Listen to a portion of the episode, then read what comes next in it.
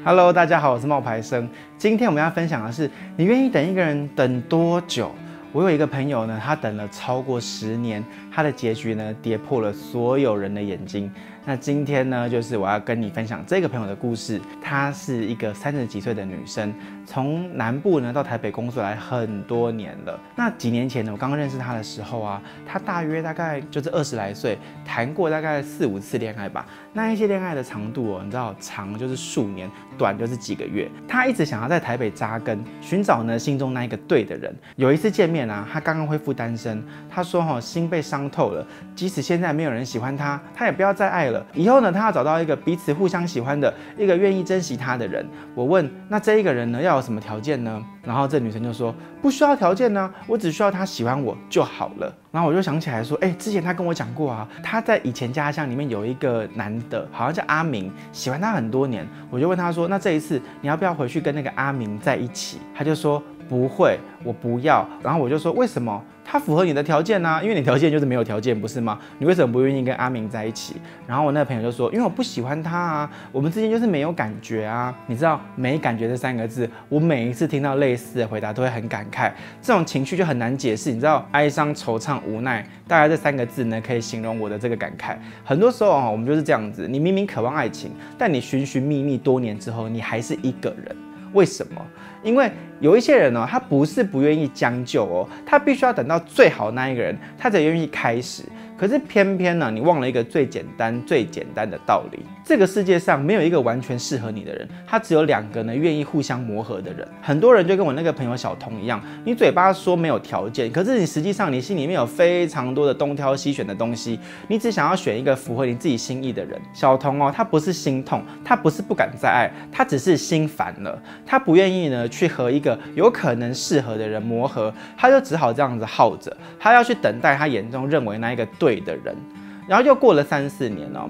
一转眼呢，就小童他也快三十岁了，他有一点呢就是着急了，他就开始参加一些相亲，然后经过一番筛选之后，他遇见一个年纪大他六岁、离过婚的一个男生叫阿奇，他是在外商银行上班的，你知道有房有车，是小童心里面呢就是完美的那个理想对象。阿奇很直截了当的说，我是以结婚为前提交往的，意思就是说我们没有要谈恋爱啦，反正呢没有隔多久，小童呢就把阿奇带回家给他父母看了，那小童的父母。呢就说啊，没关系啊，你喜欢就好。但是呢，你真的要选哦，我们还是比较喜欢阿明，因为阿明这个小孩哦，单纯实在。这几年呢，开了一间修车厂，他做老板啊，生意越做越大。可是呢，做人还是一样没有架子，全部村庄的人都夸他是以后未来的希望。那小童呢就知道父母的心里面呢是属于阿明的，但是呢，他就是对那一个乡下的男孩呢没有感觉。他打定主意啊，要跟这个外商公司上班的阿奇结婚。结果呢，人算不如天算。你回到台北之后呢，阿奇的前妻突然出现了，几乎是不费吹灰之力的就把他那个阿奇拐一拐，然后就拐走了。两个人呢复合了。我就问小童，哎，那你难不难过，伤不伤心？他说，他并不难过，阿奇选择离开，他也不知道自己喜欢阿奇什么，或许。你知道吸引他的就只是外商公司工作这个身份，所以他也没有太难过。可是如果真的要说难过，他反而更难过的是自己可能不会再相信爱情了。很多人失恋以后就突然认为自己不会谈恋爱了，就跟小童一样。以前呢总觉得谈恋爱很单纯，现在呢发现爱一个人好难。小童呢把这个失恋的消息呢，他告诉了乡下的父母。他的父母呢没有多说什么，表达了一些慰问之意而已。然而呢那个周末。阿明呢，就出现在台北了。小童呢，他把阿明介绍给我们这群朋友认识。那天晚上呢，他多喝了几杯酒，在我们面前呢，突然哭了。他哭了很久很久很久。阿明跟我们这一群人呢，就是七嘴八舌安慰的那个小童的人呢，不一样。他默默地陪着他哭。小童呢，他就边哭边朝着阿明说：“你干嘛喜欢我这么久？我又不喜欢你，你等也没有用啊！我不会跟你回去的。”阿明没有说话，他只是对我们露出了一些就是你知道尴尬，然后又不失礼貌的一个微笑。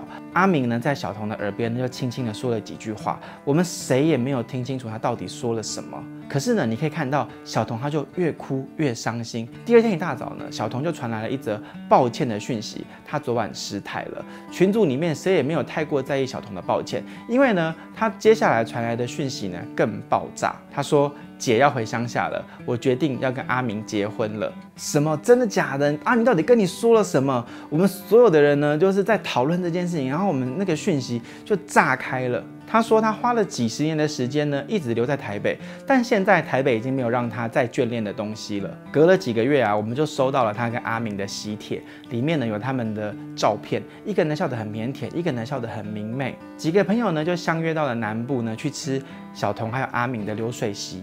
在吃饭之前呢，我们就挤到了那个新娘的房间里面啊，抢着要跟小童拍照嘛。然后我就听到有一个伴娘呢对着小童窃窃私语，她说：“小童，你高中时候啊最喜欢吃。”是尾鱼三明治啊，你一直以为啊是买的，可是其实哦都是那个阿明亲手帮你做的，你都不知道哦。那个时候我们大家都好羡慕你哦，他那时候每天都早起帮你做早餐，一直做了快要三年呢。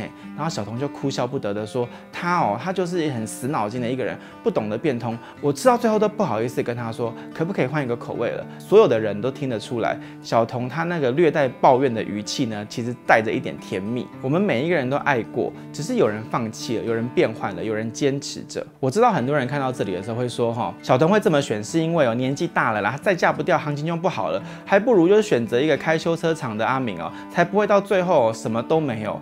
可是其实我想要跟大家分享的事情，重点是在这里，爱也好，不爱也罢，你选择跟一个人携手一辈子呢，需要很大的勇气。尤其呢，当这个决定是曾经被你自己否定过的时候，一个单身太久的女生呢，会被贴上败犬的标签；一个回到前情人怀抱的女人呢，会被酸吃回头草；一个选择跟备胎共度一生的女人呢，会被认为啊是老了没有条件了。你不管做什么，你旁人都会有话说。我们的人生其实不必陷入别人茶余饭后的闲话。话里面，你要对得起你自己，对得起你生命那几个情人，还有你那些朋友，那就够了。十几岁的时候呢，我们向往爱情；二十几岁的时候呢，我们爱得轰轰烈烈；三十几岁的时候，我们自以为呢看透了爱；四五十岁的时候呢，遇到了想要珍惜的人，却发现时间所剩无几。最怕就是等到六七十岁，你才发现平平淡淡，它才是真的。